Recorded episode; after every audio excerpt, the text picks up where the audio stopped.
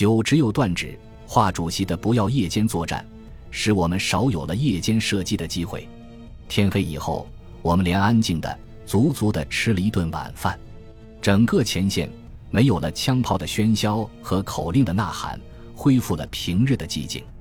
人往高处走，似乎成了战场军人避免被动挨打的常规动作。不一会儿，前线部队撤回来的四五个战士来到我们这个高地上，他们扛一门迫击炮，背几发炮弹，还扛有一大串香蕉，坐在我们中间。其中的一个清瘦干练。个头不高的，好像是班长，他兴奋地高声吆喝起来：“哎呀，你们的炮太厉害了！你们一打铺天盖地，我们一打好像放屁。这可好，我们跟着跑了一天，才打了四发炮弹，把我们放回来了。这仗打的，这是一种非常特别的和我们打招呼的方式。我们的战士答话了，问他们：这香蕉是干什么的？”我们扛了十好几里路了，我们这边那么多香蕉，扛它回来干什么？是不是怕回来的路上找不到吃的？我问他们，不，这是越南的，个儿大，给你们割下一半，明天烤烤吃。他们要我们分享，哈哈，我们可不要。明天你们继续扛着走吧，越往后方走啊，这越南香蕉就越珍贵。我们的战士谢绝了他们的好意。我们又兴奋地闲聊了一会儿白天战斗的事情，他们几个把那门迫击炮围在中间，和我们的战士一起混滚在阵地上睡下了。二月十八日，前边的步兵已经看不见了。我们听了一天叮叮咚咚的炮声、战况通报和各部队传来的战斗消息。根据上级命令，我们要在黄昏撤出阵地，步兵不可能再派两个连来支持。只有几个民工会帮助我们下山。我们凝视着这山、这路、这坡、这弯、这炮，下山会是何等的艰难！路多数坡陡达三十度，经过人们两天的踏行和干晒，路面反而硬了许多。一因七百二十五公斤的火炮没有制动装置，还得用两根炮绳倒拽着，炮轮垫着三角木，一步一步地，甚至是一寸一寸地往下放。稍有不慎，后果可想。从上山到下山，这些平时都不可想象的事情，我们必须面对并去实施。毕竟比上山的速度要快得多。大约晚九点左右，我们终于把六门炮和炮弹安全地搬下了山，离开了给我们刻骨铭心的二百三十四高地。黑夜里，我们顺着红河的一条支流龙沙河进了山沟，在路边山脚下的橡胶林里宿营。战士们有的抱枪和衣睡在车厢上，驾驶员们睡在驾驶室里，一部分人在橡胶树上拴上了吊床，我也睡在吊床上，身上盖着那块准备包裹尸体的塑料布。天下起了大雨，听着雨水唰啦啦洒在塑料布上，山水淅沥沥从吊床下流过，蜷缩在这个小窝里，却感觉到从未有过的安全和安逸。正在似睡非睡之际。一发火箭炮弹狮吼般呼啸而来，在河对岸峭壁上爆炸，山石砸得河水哗哗作响，也无人在意。第二天我们要休整一天，太阳刚刚漫过东面远处的高山，我爬上了住处西面的高地，认真地俯视，端详着前两天的战场。在我身后的不远处，可能有某个指挥所，丛林旁有两个战士带着一个十来岁的男孩玩，孩子个头不大。长得很可爱，我的到来，他连看都没看我一眼，低着头继续着他无聊的游耍。我问两个战士为什么带一个孩子在这里，他们说孩子是个越南人，一家五口在我军的炮火袭击中被打死，只剩下他一个，但孩子很听话，带我军部队找到了当地三个山洞，为我们的战斗胜利立了功。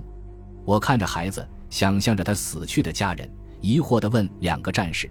这孩子不恨咱们吗？一个战士很轻松地回答说：“不恨，他还小，不太懂事。战士们很喜欢他，冷了给他披上绒衣，想家了就给他压缩饼干和肉罐头吃。孩子和两个战士之间看上去很熟悉，感觉上又很生疏。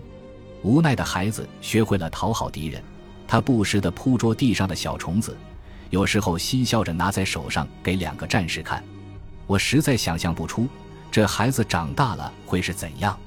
第二天上午，我们连来到中越友谊大桥边的我方一侧。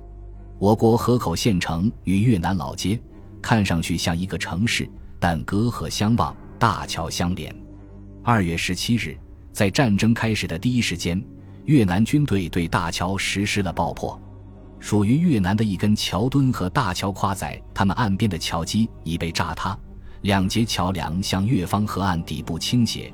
原认为装满炸药的两节小火车皮顺着铁轨滑落下去，顶在越南岸边被炸翻的松土上。南溪河、红河水还在悄无声息地流淌着，只有炸碎的桥墩散堆在南溪河水里，激起了一片愤怒的浪花。南溪河边的芭蕉、香蕉、木瓜树稀烂地躺在地上。越南老街房子烟熏火燎，弹孔满墙，残墙断壁。有的大树拦腰折断，树头倒吊着，整个街区看不到一个人影。我们多想走过这百步之路到老街转转，更仔细看看这战后的街区。终因怕挨黑枪，我们没有迈出最后一步。离被炸塌的大桥不远处，我军架起了一座水上浮桥。桥这边的岔道口，运送伤员的军用运输车往返不停，每辆车都用伪装网包裹着。驾驶室上面是伪装棚，在伪装棚的右前角都悬吊着一条白色绷带，绷带中间一节像是沾了红红的鲜血，这就是战场救护车的标志。车上有的伤员头上缠着绷带，有的挎着胳膊，有的躺在担架上，有的被卫生兵抱在怀里，也有负伤的女卫生兵的脸肿得像个大冬瓜，但还是不得不细心地照料着身边伤势更重的男伤员。无奈的等待是难熬的。我们转身进了街东面一个大门口，这里好像是一个学校，临时改成了野战医院。一排低矮的平房坐南朝北，每个门前都或戳或平放着带有大片血迹的担架。屋里用竹竿铺成的大通铺上躺着或坐着伤处不同的伤员，他们都只穿一条短裤，光着身子。小心地庇护着扎有绷带的伤口，有男有女的医生和护士们愁眉苦脸地来回巡视，有的伤员还向他们怒吼或发牢骚，多数伤员则沉默无语，谁也不曾讲述自己的战力和伤残原因。从他们的表情可以看出，他们不是庆幸自己还活着，而是在不停地思考为什么没有更多的杀死敌人，而是自己瞬间变成了不完整的人。看来这些都是轻伤员，重伤员在哪里就不知道了。我们离开医院，回到街上，一辆卡车从医院西去的山路上开下来，停在路边。我扒上车尾一看，车厢底横躺着一排用黑塑料布包裹的尸体，有的已经碎断成几块，包成了一个圆形的包袱。军人、民工围着我们烧糊的火炮指点着，议论着。进攻部队毕竟已经打进去很深了。他们以为我们是从最前线撤回来的，一定遇到了激烈而残酷的战斗，问我们的炮为什么会烧成这样等等。一个穿新军装的战士和我们交谈，他说他是某某某师某连的战士，七十八年入伍的陕西兵。我们知道他是个伤兵，因为一旦受伤，无论轻重，军装是否损坏都要换新。我们副教导员问他是怎么受的伤。他伤得很轻，很乐观，在我们面前又有些腼腆地告诉说：“二月十七号，我们上的火车，下了火车上汽车，下了汽车徒步行军。夜很深了，周围的山头死得没气儿。走着走着，连长下令宿营。我们问：没有营房怎么宿营啊？连长告诉我们说：已经进了越南了，还找什么营房？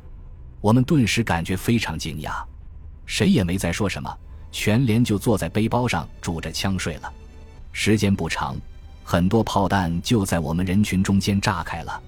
我们惊马似的四下里跑开，有的跟着连长跑到了高地上，有的跟着副连长顺着山沟沟跑，有的摔到了小河沟里。过了好长时间，觉得没事了，我们才又聚到一块儿，死了两三个，伤了十几个。我是一块弹片打在大腿内侧。他弯腰抚摸了一下伤处，没什么大事。我们副教导员接过话茬说：“哎呀，你们步兵不懂炮，有炮弹打过来吗？